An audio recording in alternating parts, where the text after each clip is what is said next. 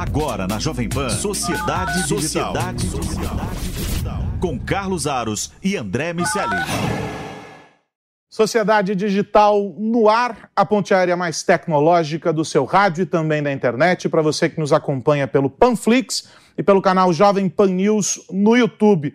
No programa de hoje, vamos discutir a relação das marcas com os consumidores e como é o desafio para uma marca que está presente de várias formas, em diferentes manifestações e momentos, mas com uma presença muito forte na vida das pessoas, qual é o desafio para que ela continue inovando?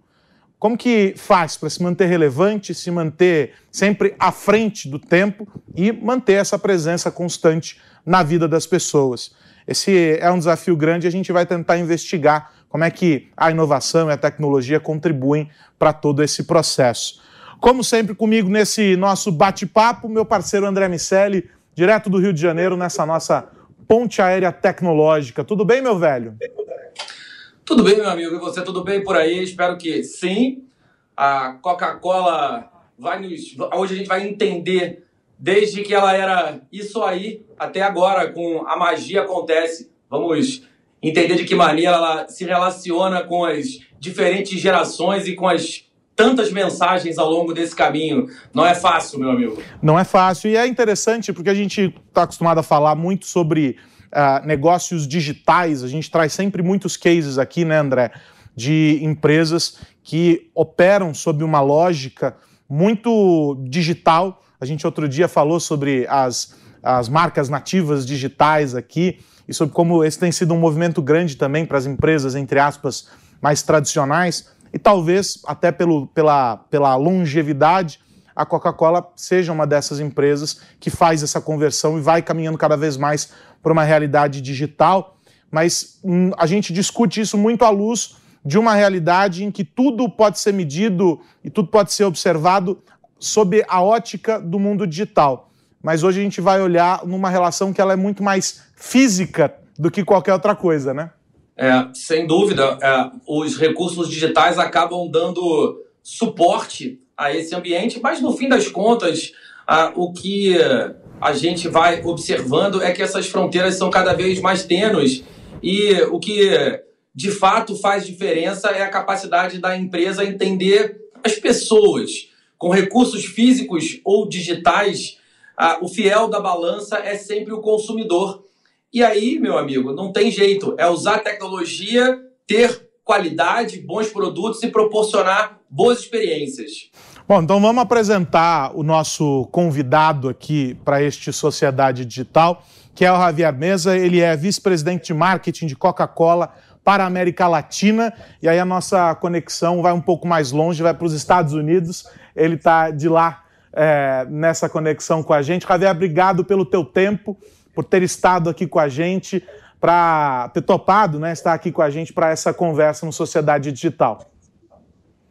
Muito obrigado, Aros. André, muito obrigado. Um prazer e uma grande oportunidade de conversar, bater um papo, contar um pouco do que a gente sabe estar tá fazendo. Também de aprender. Com certeza você tem boas ideias, boas perguntas que eu vou, eu vou tentar absorver também hoje.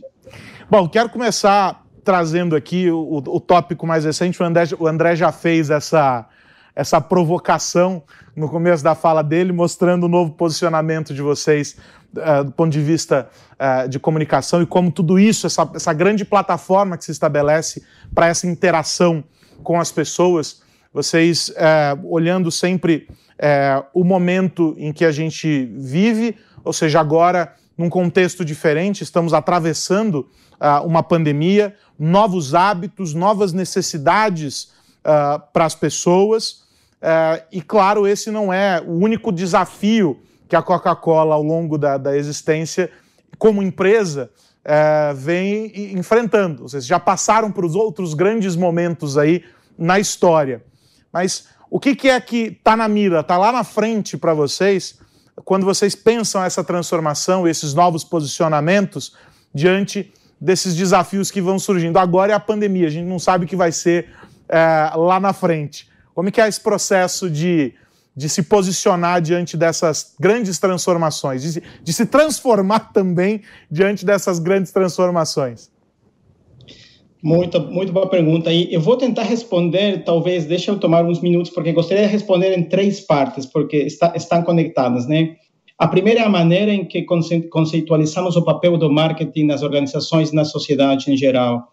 Nós acreditamos que o papel do marketing é ajudar aquele intercâmbio de valor entre a organização e os seres humanos. Né? No final do dia, marketing o que faz é entender seres humanos, necessidades, expectativas, satisfeitas, não satisfeitas, traz esse conhecimento para dentro da organização, desenha soluções. Muitas vezes as soluções são co-criadas com clientes, com parceiros ou com os próprios consumidores, e depois tem que pôr de volta essa solução na frente das pessoas para deixar satisfeitas e trazer valor para a organização, né? cash flow.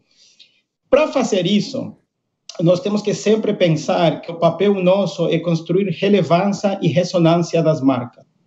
Relevância das marcas é satisfazer essas necessidades e expectativas. Ressonância das marcas é aquela, aquela identificação que os consumidores conseguem com as marcas por, pelos valores que as marcas representam, pelo propósito das marcas. E agora conecto com a pandemia. O que nós vimos durante a pandemia é que os valores humanos não mudaram. E os valores que a marca representa e os valores humanos, eles estão conectados. Coca-Cola é uma marca que fala sobre inclusividade, que é uma coisa muito importante durante a pandemia. Fala sobre otimismo, que todos precisamos para sair dessa pandemia e fala sobre eh, otimismo, inclusividade e autenticidade, com ser, com ser como somos, com mostrar-nos como seres humanos autênticos. Então, realmente a gente não está mudando o posicionamento da marca, continua sendo aquele, inclusividade, otimismo, autenticidade. Agora, o mindset mudou. O consumidor mudou o mindset. O que nós aprendimos durante a pandemia, por exemplo, é os consumidores estão privilegiando as marcas que conhecem, as marcas líderes. Né? Nos momentos de de fragilidade, uma marca forte, uma marca conhecida, ajuda as pessoas. Isso tem sido bom para a Coca-Cola e nosso, nosso storytelling, ao que nós falamos sobre a marca, conecta muito com esse mindset. Agora, como fazer essa conexão não para de mudar. E aí que entra a tua pergunta sobre o papel do digital. Nós vemos que o digital está nos ajudando em três frentes. Primeiro, uma, forma, uma melhor forma de, de, ter, de ter insights com mais dados, dados mais eh, segmentados e com maior inteligência desses dados, nós podemos ter melhores insights.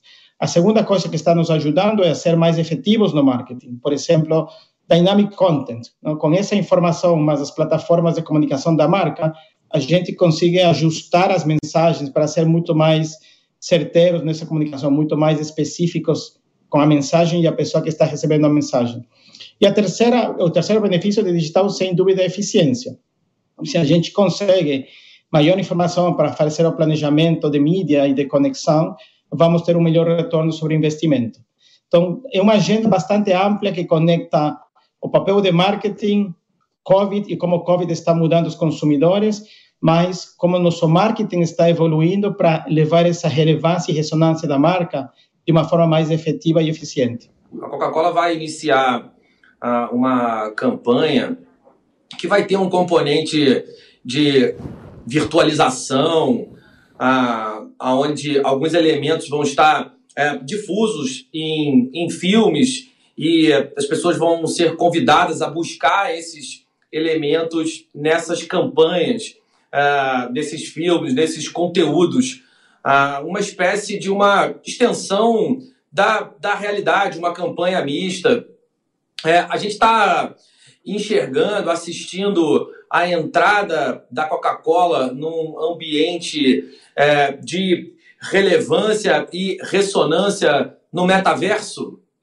A intenção é essa, André, e temos muito por aprender, mas é exatamente essa a intenção, é reconhecer que o mundo vai mudar. Olha, eu costumo falar o seguinte, a maquinária, deixa eu chamar maquinária que nós temos de marketing na Coca-Cola, eu não tenho dúvidas que uma maquinária que vai entregar resultados semana próxima e o mês próximo e o ano próximo.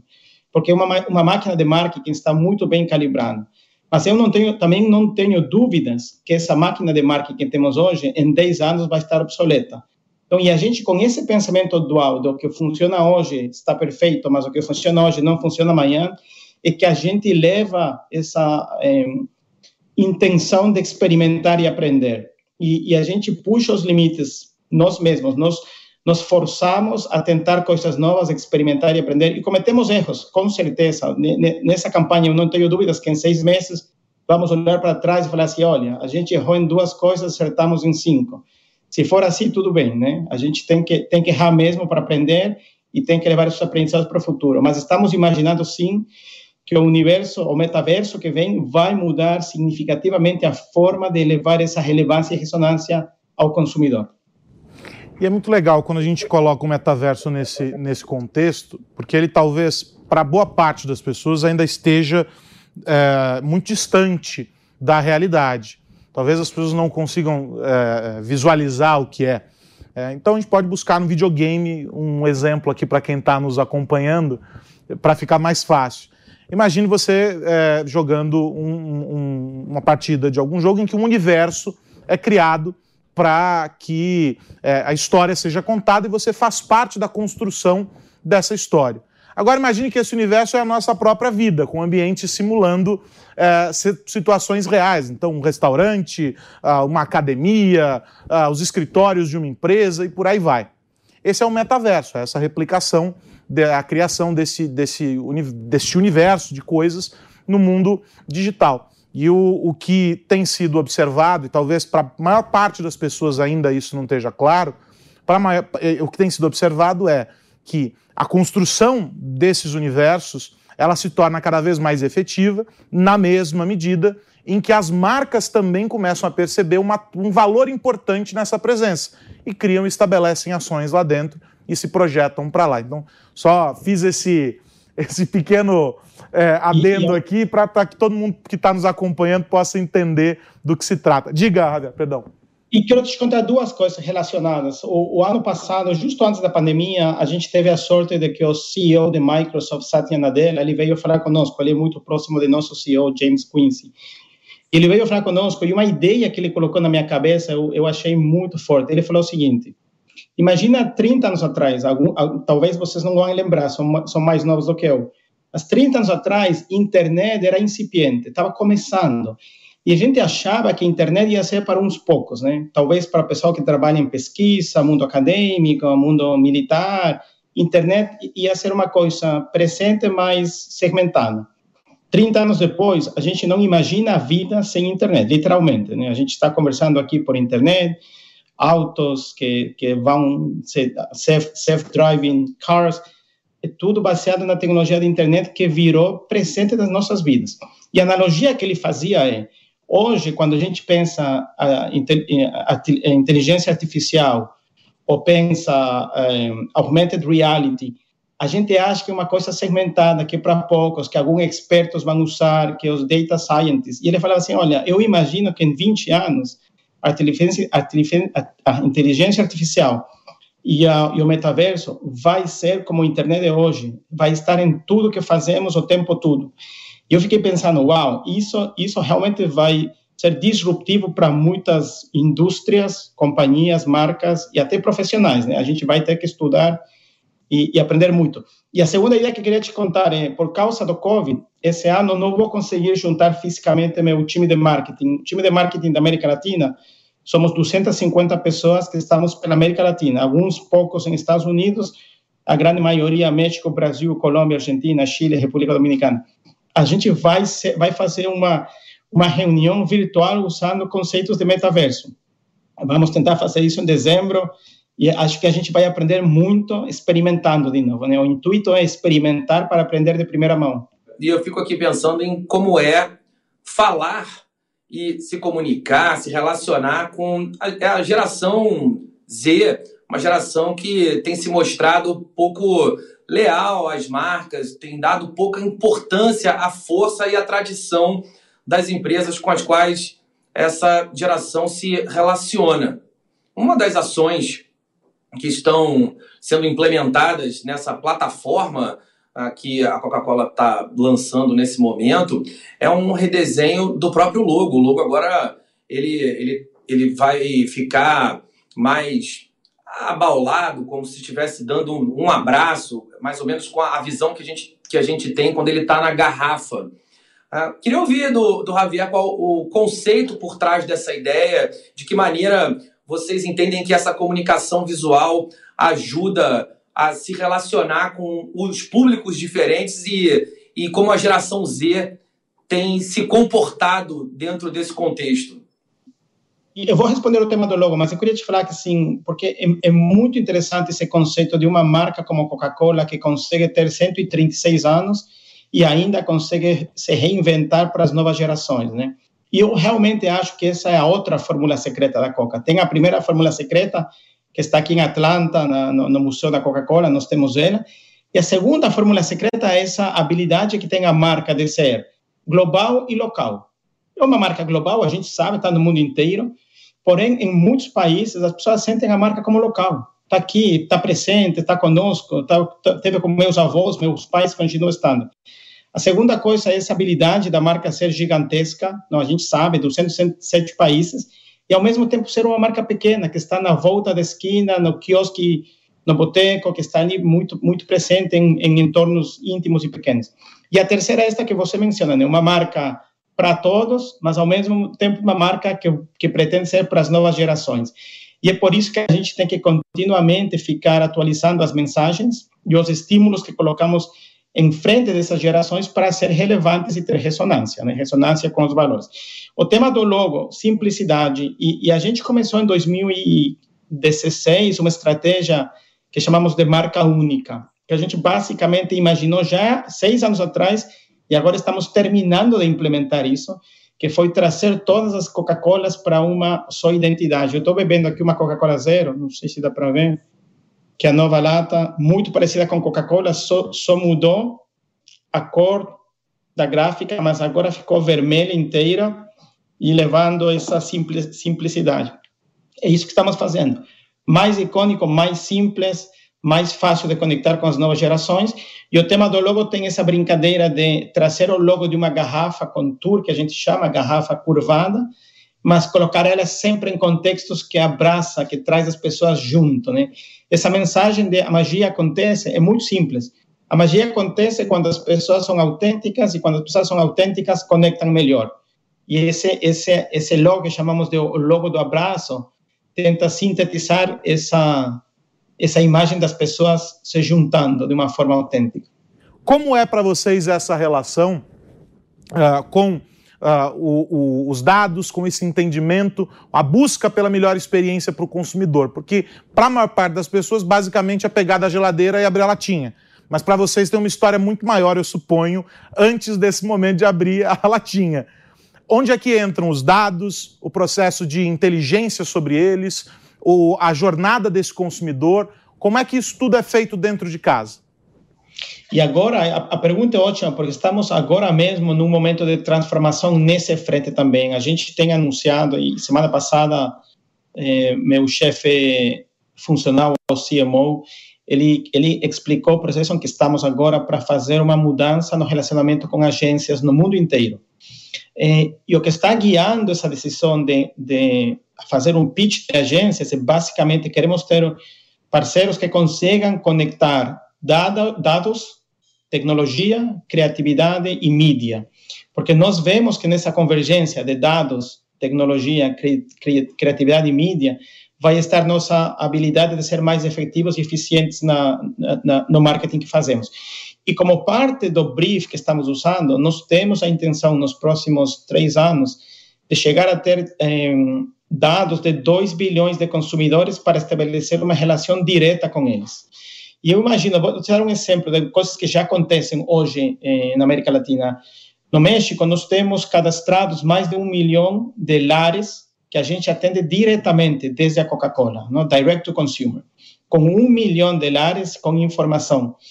É, lógico, o México tem 100 milhões de habitantes, a gente pode estimar que tem 50 milhões de lares. Então, a gente está muito longe ainda de onde precisamos.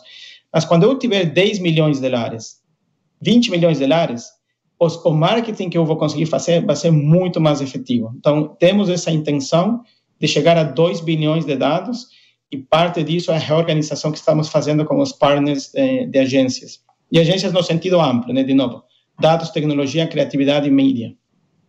Como funciona o processo de experimentação de novas tecnologias no ambiente de marketing. A gente tem visto muita coisa sendo oferecida para o mercado, realidade virtual, aumentada, NFTs, blockchain, enfim, um sem número de alternativas.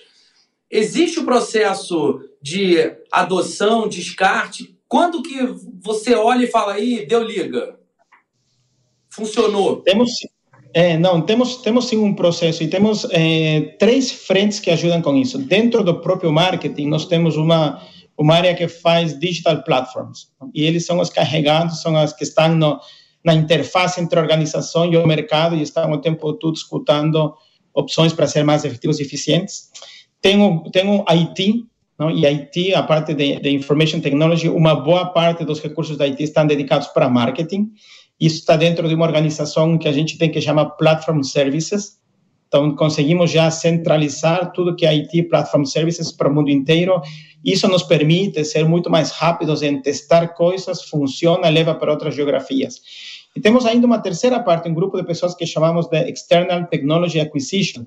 São pessoas que estão o tempo todo monitorando o que mais está acontecendo no mercado.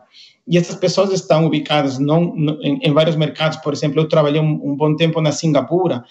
Dentro da Singapura tem uma, um polo tecnológico de startups financiado pelo governo. E nossa pessoa de Technology Acquisition sentava lá, né? estava o tempo todo. E uma vez por mês voltava para mim com ideias do que tinha visto. Olha, tem uma startup fazendo isso, isso, isso, isso. A gente fazia uma conexão muito proativa com o mercado para isso. Eu, eu, eu posso te falar, inclusive, se eu, se eu tomo distância e penso qual o papel da Coca-Cola, talvez não somos, nós não somos quem fazemos a inovação, mas sem dúvida somos early adopters da inovação tecnológica. Né? A gente não investe na inovação, mas a gente identifica a inovação cedo e fazemos early adoption. Interessante, porque tem uma tem uma, uma visão, talvez, das pessoas em geral, é, de que esse processo é mais ou menos de replicar aquilo que já, né, André, que já vem sendo feito. Ah, tá funcionando, não vamos mexer. E quando a gente fala, a gente fala muito sobre, sobre essa relação, a gente traz aqui convidados para discutir inovação aberta, por exemplo, é, ou falar sobre como é, a, a, aproximação. A gente, na semana passada, fez um programa inteiro sobre é, como as startups estão contribuindo para a retomada econômica aqui no Brasil e etc. E, e, há uma noção de que talvez assim, ah, as grandes empresas elas estão muito bem resolvidas. O resultado está lá, já tem um market share importante, uma conexão direta com o consumidor. Os caras têm muita história, eles vão só empurrando a, as coisas adiante que vai funcionar. O quanto né, desse, desse disso que eu estou dizendo é mentira, você vai dizer que tudo é mentira, mas aí eu vou fazer a segunda pergunta que eu quero que você, que você é, desenvolva aqui para a gente: é o seguinte o quão importante é, ou tem sido ao longo desse período aí recente, uh, beber na fonte de empresas que se relacionam com universos completamente diferentes do de vocês. Você falou assim, a gente, tá, a gente lida com, com outros parceiros, nós temos agentes aí em, em várias frentes atuando, mas olhando para um universo muito distante, o quanto essa relação com o diferente constrói uma marca, constrói um negócio mais forte e mais preparado para esse universo, para esse mercado aí mais desafiador que a gente tem hoje com o digital? Ótimas perguntas. Du duas respostas para isso. E, e, uma anécdota. Quando eu consegui esse trabalho com Coca-Cola 24 anos atrás, eu lembro que eu liguei para minha mãe, ela mora no Equador, está lá. Falei, mãe, vou trabalhar para Coca-Cola. E a resposta dela foi, fazendo o quê? Coca-Cola se vende sozinha, não precisa fazer nada. Todo mundo compra Coca-Cola. E aí eu conecto com a, com a resposta. Para mim, os marqueteiros, claro, a gente mora no futuro. Né? Minha cabeça mora no futuro. Eu estou sempre pensando em dois anos, em três anos, como que vai ser esse negócio, como que vai ser o consumidor. E, e depois pensando como que vamos chegar lá, né? O marketing que a gente faz, até pelo modelo que nós temos, nós temos os fabricantes que estão no mercado tomando conta do que acontece hoje e amanhã, mas as pessoas de marketing estamos sempre pensando num futuro melhor, né? melhor para as marcas, para as pessoas, para a organização, para o business. Então, a gente está sempre pensando no futuro. Então, e a gente sabe que o futuro não está garantido. Para chegar no futuro, tem que trabalhar muito, investir muito. Né? É, é realmente importante. Segunda parte da resposta. Quando o Covid começou, eh, o ano passado, fevereiro, eh, nós percebimos, ninguém tinha certeza de que ia ser isso aqui, mas a gente se, sentiu que isso aqui ia ser muito grande e disruptivo. E a gente tomou uma decisão muito é, explícita, e eu também, pessoalmente, de conectar com pessoas muito fora da organização para aprender deles. Foi nesse contexto, por exemplo, que a gente conversou com Satya Nadella, né? Trazer alguém de fora do, do mundo da, do CPG, do mundo das indústrias de bebidas e começar a abrir os olhos e os ouvidos para fora do que a gente realmente estava tínhamos feito até então. Por quê? Porque problemas complexos precisam pensamento divergente, não convergente, né? Problemas complexos como o COVID não podem ser resolvidos, o, o impacto que o COVID tem nas organizações não, ia ser, não, não pode ser resolvido com pensamento convergente, falando com as pessoas que pensam igual que você e que têm feito o que você fez nos últimos 10 anos. Então, é muito importante, especialmente nos momentos de crise, você abrir o teu leque de conexões e conversar com pessoas que trazem pensamento divergente. É uma coisa que a gente está fazendo mais e mais hoje em dia. Concordo, concordo plenamente com você, Javier. Concordo com aquele pensamento que fala que para todo problema complexo existe uma solução simples, elegante e errada.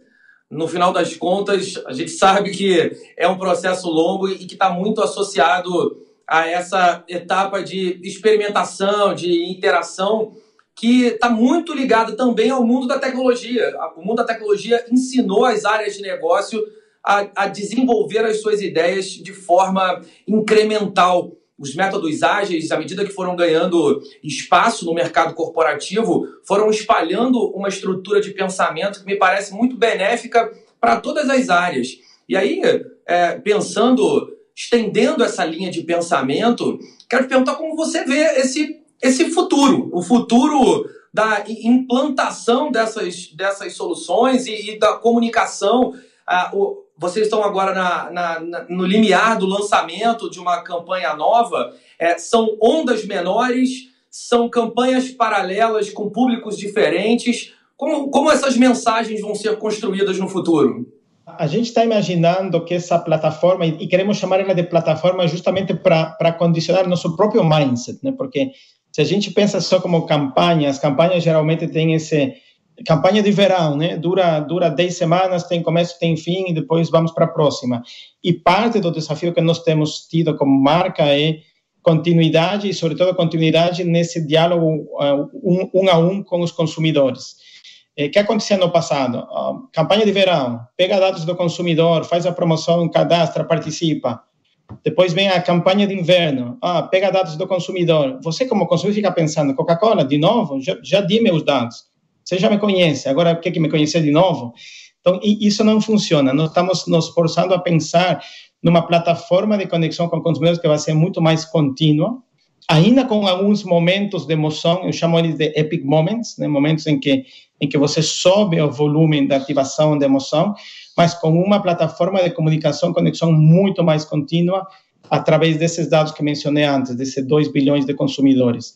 É, a vida precisa disso, continuidade e emoção. Né? Não dá. Eu, eu, sempre falo que o relacionamento das marcas com as pessoas se parece muito ao relacionamento de pessoas com pessoas. E eu sempre brinco. Imagina uma, uma situação. Eu estou felizmente casado faz 20 e tantos anos, 24. Imagina uma situação. Eu apareço só duas vezes por ano para celebração especial. O casamento não funciona. Mas também não funciona um casamento de 52 semanas do mesmo, da, da mesma continuidade sem emoção as marcas e os consumidores precisam essa continuidade de emoção e eu acho que a plataforma que estamos criando vai nos permitir isso. Na, na sequência desse primeiro lançamento, vem nossa ativação de Natal, mas dentro do mesmo pensamento de Real Magic, a magia acontece e usando os dados e a conexão que já construímos. Quero agradecer o Javier Mesa, que é vice-presidente de marketing de Coca-Cola para a América Latina. Javier, está mais do que convidado para outras conversas como essa porque foi um bate-papo muito legal mesmo. Muito obrigado, sim. Ficou aí para a gente falar muitas outras áreas de, que a tecnologia está nos ajudando. E-commerce é uma prioridade para nós, estamos acelerando muito e-commerce.